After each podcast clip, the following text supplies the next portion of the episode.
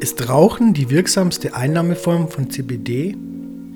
Seit die Verwendung von Cannabidiol, CBD, für die Förderung der Gesundheit weltweit auf große Begeisterung bei den Menschen stößt, sind auch enorm viele Unternehmen an diesem Cannabinoid interessiert. Ein ganzer Wirtschaftszweig ist aus dem Boden geschossen und der Markt ist bis heute so stark angewachsen, dass er für den Verbraucher schon fast unübersichtlich geworden ist. Für die Art und Weise, wie man dem Körper das CBD zuführt, gibt es mittlerweile vielerlei Möglichkeiten. Dabei hat jede Einnahmeform seine Vor- und Nachteile. Oral. Nahrungsergänzungsmittel mit Potenzial für die Gesundheit gab es schon lange vor dem Boom der CBD-Produkte. Die meisten kann man als Kapsel oder Tablette erhalten.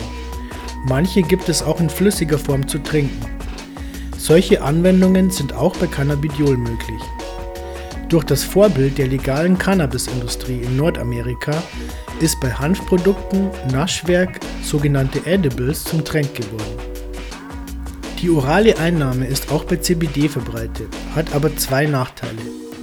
Wenn man Cannabidiol oral zu sich nimmt und herunterschluckt, dann dauert es bis zu einer Stunde, bis eine Wirkung eintritt. Darüber hinaus muss das CBD im Magen-Darm-Trakt vom Körper absorbiert werden. Da das Milieu im Magen sauer ist, wird dabei ein Teil der Wirkstoffe quasi zerstört und kann nicht vom Körper genutzt werden. Sublingual. Manch einer möchte jetzt sicher einwenden, dass auch CBD-Öle oral, also durch den Mund eingenommen werden. Das ist natürlich richtig, doch die sublinguale Einnahme weist Unterschiede zur gewöhnlichen oralen Methode auf. Dadurch, dass man das CBD-Öl unter die Zunge träufelt und im Mund behält, erfolgt zum einen der Eintritt der Wirkung schneller, zum anderen wird das Problem umgangen, dass die Magensäure die Wirksubstanzen angreifen kann. Damit wird die Bioverfügbarkeit um einiges gesteigert. Suppositorium Der Begriff Suppositorium beschreibt das Zäpfchen. Dieses kann rektal oder bei Frauen auch vaginal eingesetzt werden. Gegenüber der oralen Einnahme hat das Zäpfchen ebenfalls den Vorteil, dass die Wirksubstanzen besser und schneller vom Körper absorbiert werden können, weil sie so an sehr gut aufnahmefähigen Schleimhäute gelangen. Dennoch hat die Methode weniger Verbreitungspotenzial als andere, da vielen Menschen diese Anwendung unangenehm ist.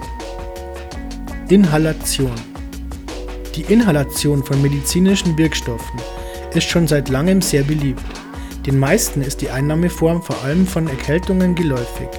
Aber auch gerade bei Patienten, die Cannabis als Medizin verwenden, ist die Inhalation zumeist die erste Wahl. Und das kommt nicht von ungefähr. Über die Lunge gelangen Wirkstoffe sehr schnell ins Blut und ins System. Im Grunde tritt die Wirkung schon fast beim Ausatmen nach der Inhalation ein. Darum sind Vaporizer bei der medizinischen Einnahme von Cannabis sehr beliebt aber auch nach wie vor die Inhalation des Rauchs im Joint, Bong oder einer Pfeife. Welche Einnahmeform von CBD ist denn nun die beste? Natürlich ist das Rauchen eine Einnahmeform für Cannabis und auch CBD, an der zu Recht auch Kritik geübt wird.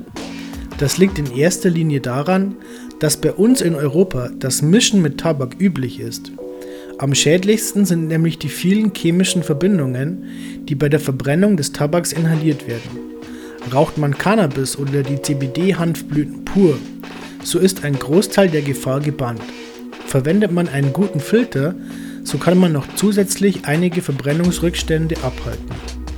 In der Schweiz und auch in Luxemburg gibt es auch fertige CBD-Hanf-Filterzigaretten ohne Tabak, der Marke Heimat im Supermarkt und am Kiosk zu kaufen. Die pure Heimat, 100% Hanf, kein Tabak, kein Nikotin.